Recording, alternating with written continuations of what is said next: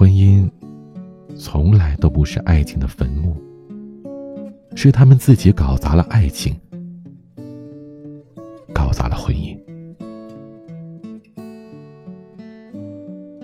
你想一下，如果你每天辛辛苦苦、忙里忙外，一心一意的为对方着想，可对方却从来不放心上，一些事如果做不好，甚至会挨一顿骂。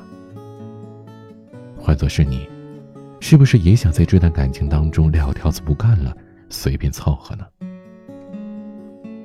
一点都不感激对方付出的婚姻，往往都死得很快。